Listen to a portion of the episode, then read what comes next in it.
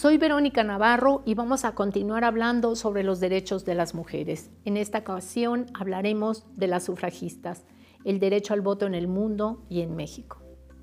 Es importante recordar que la conquista de los derechos humanos siempre, siempre es el resultado de la lucha organizada de personas y colectivos en momentos históricos específicos. Esta lucha es un camino arduo y tenaz que engloba un sinnúmero de acciones y en la mayoría de las ocasiones tiene lugar durante varias décadas. Tal fue el caso del movimiento femenino por los derechos. Mujeres y hombres con mente reformista pensaron y actuaron para que el mundo cambiara. En un primer momento, para que los esclavos fueran puestos en libertad y en un segundo, para que a las mujeres se les definiera y se les considerara como ciudadanas con derecho a votar. Tres generaciones de sufragistas vindicaron la abolición de la esclavitud, el derecho de las mujeres a la educación, al ejercicio del trabajo profesional y a elegir a sus representantes políticos. Esta lucha sucedió en diferentes países. Sin embargo, la experiencia mejor documentada es la que ocurrió en Estados Unidos de Norteamérica y en Inglaterra. Para lograr sus objetivos emancipadores, mujeres y hombres pelearon sin tregua durante la demanda por el sufragio y este no fue más que un medio que más tarde logró el ejercicio de los derechos femeninos en el sentido más amplio. La exigencia por el sufragio femenino y por la igualdad entre hombres y mujeres también fue apoyada por muchos hombres que participaron activamente en su defensa. Tan fue el caso de este famoso economista llamado John Stuart Mills, que es inglés, y esto sucedió en 1806.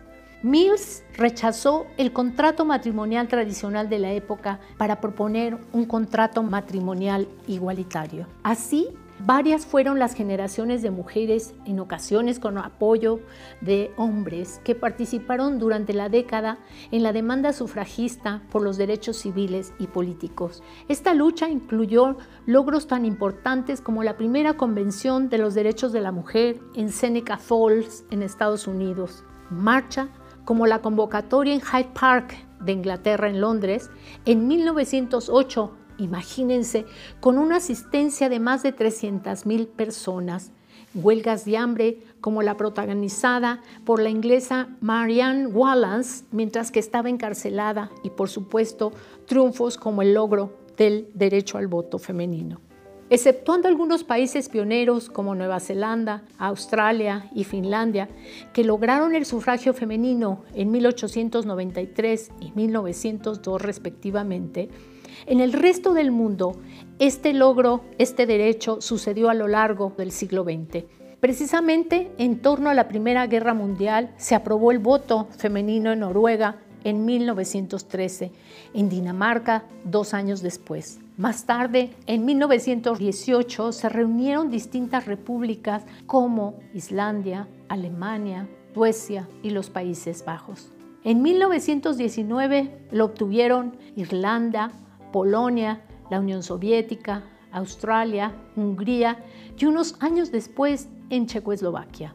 Tras la Segunda Guerra Mundial, las mujeres también pudieron asistir a las urnas en países como Francia en 1944, en Italia en 1945 y en Japón un año después, en 1946.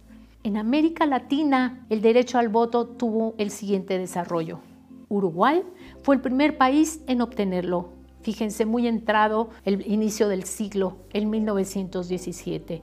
En el 29 lo hizo Ecuador, en el 32 Brasil, en el 34 Cuba, en el 47 Argentina, en el 49 Chile, en el 55 lo hicieron tres países de América Latina, Perú, Honduras y Nicaragua. Colombia logró el voto femenino en 1957 y Paraguay en 1961. México lo hizo hasta el año de 1953. Estos datos muestran el fruto de la lucha del movimiento sufragista y su importancia para garantizar el derecho al voto de las mujeres en el mundo. Decíamos que en nuestro país se desarrolló este movimiento. Daremos algunos detalles de cómo se dio la conquista en México del voto. La lucha sufragista emergió al calor de la Revolución Mexicana, teniendo como punto de partida un congreso insólito. Sí, el primer congreso feminista de Yucatán en 1916. En este histórico encuentro las mujeres reclamaron los derechos de igualdad, educación y ciudadanía para ellas y para construir la nueva sociedad mexicana sustentada en el progreso, la democracia, la justicia y la igualdad. En el movimiento sufragista mexicano, la labor de una gran mujer, maestra, se distingue. Sí, ella es Elvia Carrillo Puerto. Ella era hermana de lo que después sería el gobernador del estado de Yucatán. Elvia, decíamos una maestra, era originaria de Yucatán y dedicó su vida a la defensa de la protección y el ejercicio e investigación de los derechos humanos de las mujeres y de la igualdad de género en nuestro país. Fue justamente en Yucatán, en el año de 1923, el primer estado en reconocer el voto de las mujeres. Después de este importante suceso, tuvieron que pasar más de 30 años de luchas e iniciativas impulsadas por diversos grupos de la sociedad civil para que el resto de las mujeres en el país pudieran ejercer el voto. Sí, hablamos del año de 1953. Pero vayamos atrás y revisemos los hechos que finalmente culminaron en la participación de las mujeres en las urnas. En 1937, el presidente Lázaro Cárdenas promovió ante el Congreso de la Unión una reforma que otorgaba plenitud de derechos políticos a las mujeres, misma que fue aprobada por la Cámara de Diputados y el Senado de la República. Sin embargo, desafortunadamente, su promulgación, declaratoria correspondiente y publicación en el diario oficial nunca se dieron.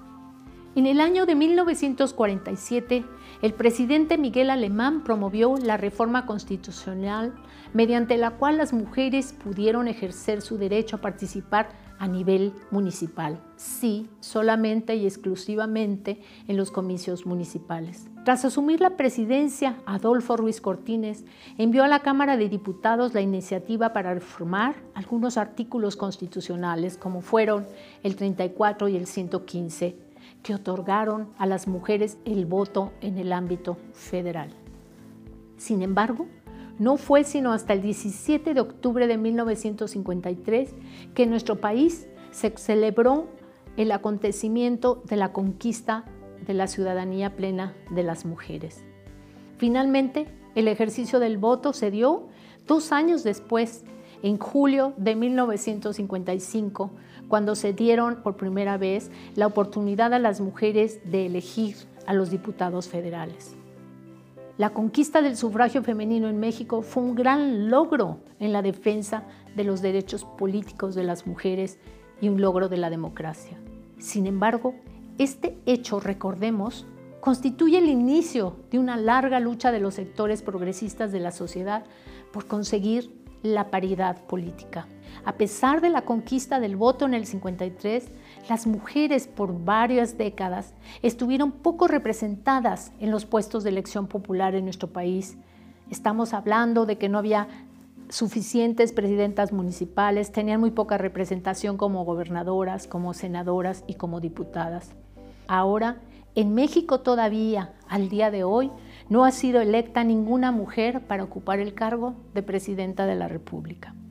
El reconocimiento de esta desigualdad fue señalada en la resolución de la participación política de la mujer aprobada por la Asamblea General de las Naciones Unidas en el 2011. Así se expresó. Las mujeres siguen estando marginadas en gran medida de la esfera política en todo el mundo a menudo como resultado de leyes, prácticas, actitudes y estereotipos de género discriminatorios, bajos niveles de educación, falta de acceso a servicios de atención sanitaria y debido a que la pobreza las afecta de manera desproporcionada. En realidad, recientemente, durante el sexenio del presidente Enrique Peña Nieto y gracias a la lucha política de varios grupos organizados, especialmente de mujeres, se logró la reforma política electoral a nivel constitucional del 2012. Esta reforma hizo un logro muy importante y es decir, que conquistó la paridad de género en la política.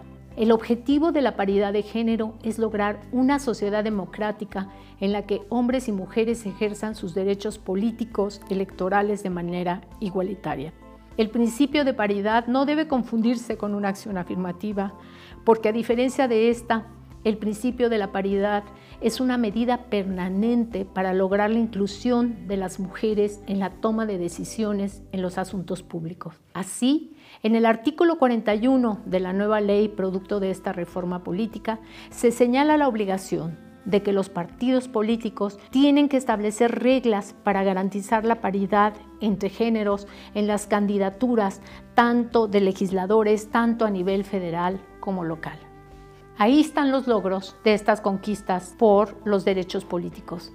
En la actualidad, en la legislatura federal en funciones hasta el 2021, esta paridad fue alcanzada por primera vez, logrando la participación del 50.8% de hombres y el 49.2% de mujeres en la Cámara de Diputados. Mientras que en el Senado de la República las mujeres están representadas en un 51% y los hombres en 49%. Repetimos, por primera vez en la historia de México, las mujeres son mayoría en el Senado y tienen una participación casi paritaria en la Cámara de Diputados. Estos logros son sumamente importantes.